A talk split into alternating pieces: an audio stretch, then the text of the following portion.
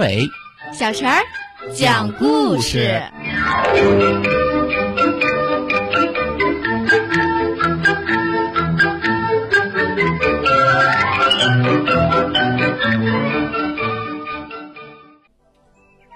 请听故事《大灰狼的隐身帽》。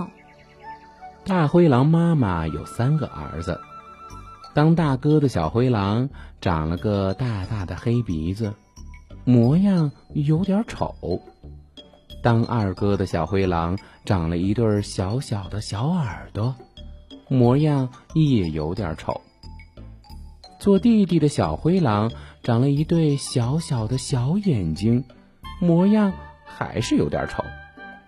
三只小灰狼模样都有点丑。他们很伤心。